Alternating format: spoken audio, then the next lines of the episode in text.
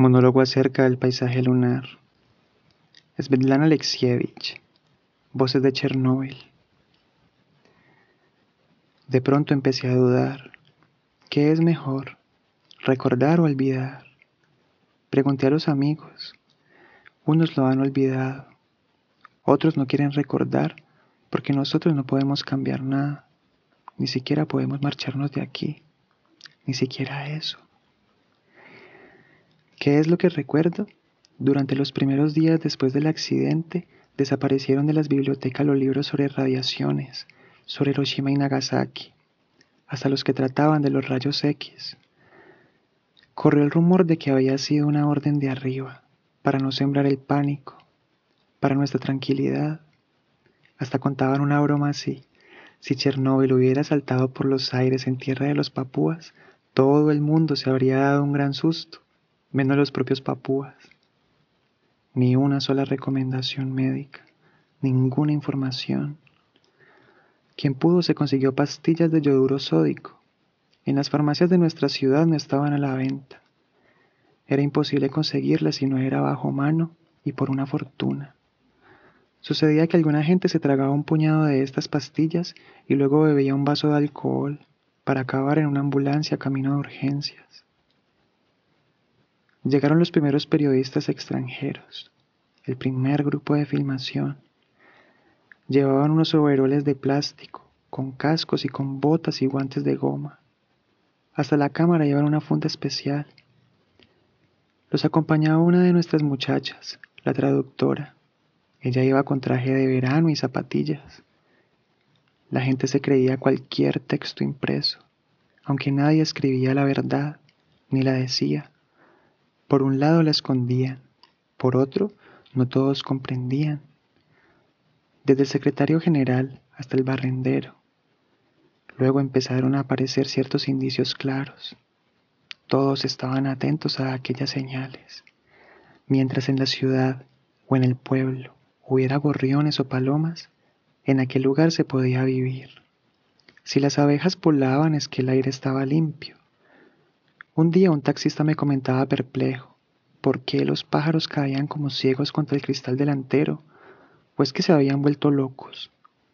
Aquello era lo más parecido a un suicidio. Acabado su turno de trabajo, para olvidarse de aquello, se fue a tomar trago con sus compañeros. Recuerdo un día que regresaba de un viaje de trabajo. Era la visión de un auténtico paisaje lunar. A ambos lados de la carretera, hasta tocar el horizonte, se extendían los campos cubiertos de dolomita blanca. Habían arrancado y enterrado la capa superior contaminada de la tierra y en su lugar lo habían cubierto todo con arena de dolomita. No parecía la tierra, no era la tierra. Esta visión me persiguió durante largo tiempo. Quise incluso escribir un relato. Me imaginé lo que pasaría aquí, que habría dentro de cien años. Algo parecido a un hombre, o alguna cosa que avanzaba a saltos con sus cuatro patas, lanzando hacia atrás sus cuartos traseros y levantando las rodillas. Una criatura que por la noche lo veía todo con su tercer ojo, y que con su única oreja, clavada en la cresta de la cabeza, oía incluso el correr de una hormiga. Solo habían quedado las hormigas todos los demás habitantes del cielo y de la tierra habían muerto. Mandé el relato a una revista. Me respondieron que no se trataba de una obra literaria, sino la descripción de una pesadilla. Me había faltado talento, por supuesto, pero en aquella respuesta tengo la impresión de que había otra razón.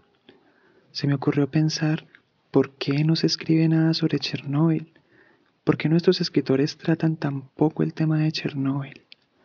Siguen escribiendo sobre la guerra, sobre los campos de trabajo, pero de esto nada. Habrá uno o dos libros y se acabó. ¿Cree usted que es una casualidad? El acontecimiento aún se encuentra al margen de la cultura. Es un trauma de la cultura. Y nuestra única respuesta es el silencio. Cerramos los ojos como unos niños pequeños y creímos habernos escondido y que el horror no nos encontrará. Hay algo que se asoma del futuro, pero es algo que no sintoniza con nuestros sentimientos, ni con nuestra capacidad de experimentar. Encuentras afinidad con una persona. Esta se pone a contarte cosas y luego te agradece que la hayas escuchado. No te habrá entendido, pero al menos te ha escuchado, porque tampoco él lo ha entendido, como tampoco tú. Ya no me gusta leer ciencia ficción. Así pues, ¿qué es mejor? ¿Recordar o olvidar? Yevgeny Alexandrovich Brovkin, profesor de la Universidad Estatal de Gomel.